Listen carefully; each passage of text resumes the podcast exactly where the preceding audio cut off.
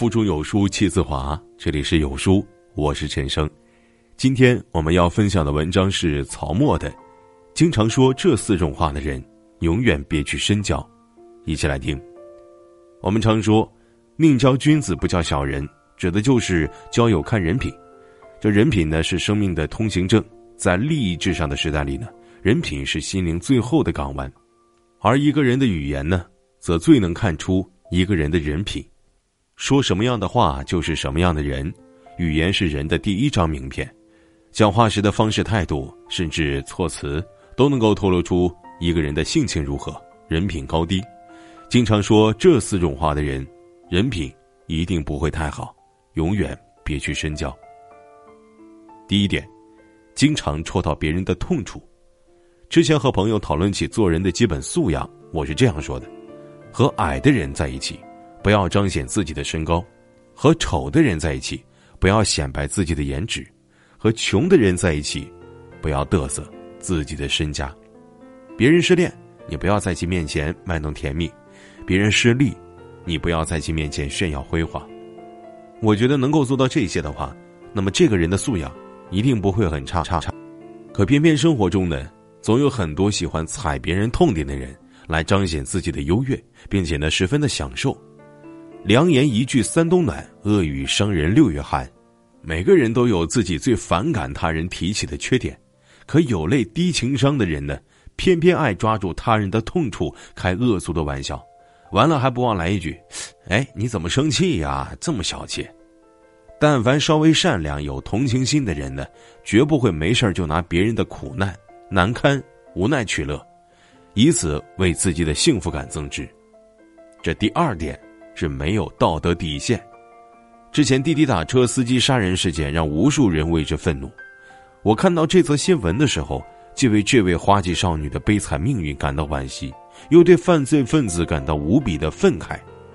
有一次和同事一起吃火锅，聊到这个话题，他却说。哈哈，我猜这个女人一定很骚，大晚上不睡觉，穿那么少到处乱跑，不就是想做那种事情吗？说不定是她也勾引人家。现在的女人呢，真的是……听他巴拉巴拉的说完，我真的感觉很可怕。一个人的思想要扭曲成什么样子，才会有这种想法？在场的其他同事也和我一样的表情。再往后的工作里，心照不宣的和他拉开了距离。没有道德底线的人，内心是冷漠的，做事只为取乐自己，不懂得考虑别人。在网上，他们是一群丧失了娱乐底线的网民，把自己的快乐建立在别人的痛苦之上。而在现实生活当中呢，你一遇到难处，这种朋友绝不会真心的同情你，别说伸出援手了。第三点，当面一套，背后一套的人，最有魅力的人有这两种东西。一是有趣的灵魂，二是健全的人格。有时候人格可以弥补智慧上的不足，但智慧永远弥补不了人格上的缺失。友情贵在真诚，两面三刀的人很危险，人前一套背后一套，让你防不胜防。在他们眼里，所谓的朋友不过是自己上位的垫脚石。在小 A 面前说：“哎，你看了吗？今天小 B 太过分了，他怎么能这样？”在小 B 面前说。哎，最近小 A 的做法实在是太差劲了，我都替你感到委屈。他们最擅长挑拨离间，唯恐天下不乱，然后自己坐在那里看戏，坐收渔翁之利。表面和你亲密无间，转个手就向别人说你的坏话。对付这种人，最好的办法就是，不听不说，不听他挑拨。你要知道。从他嘴里说出来的话，都是添油加醋，故意让你愤怒，然后做出错误判断的话。不说别人的坏话，在他面前不能说别人的坏话，不能说自己的不满，不然你会发现，你和他说的真心悄悄话，所有人都会知道。任他风吹雨打，我自岿然不动。在这种人心里，没有真正的朋友，只有暂时的利益。第四点。经常说空话的人，子曰：“知之为知之，不知为不知，是智也。”为人处事也是这样，能做到就是能做到，做不到就是做不到，这就是大智慧。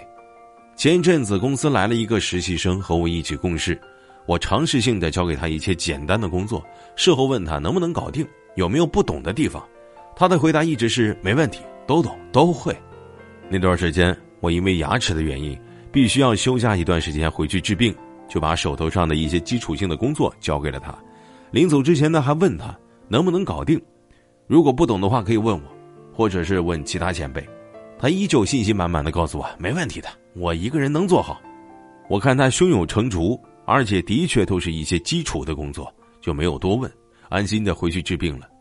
结果回来后，基础的工作被他搞得一塌糊涂。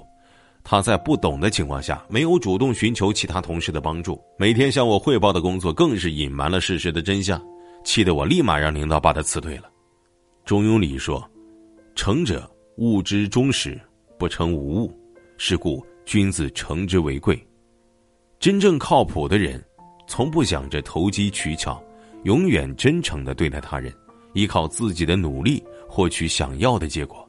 与不靠谱的人交往。是对你时间、生命的极大浪费。我是主播陈生，在美丽的金华为你送去问候。如果你喜欢这篇文章，走之前记得在文章末尾给好看的文章点个好看。明天同一时间，我们不见不散。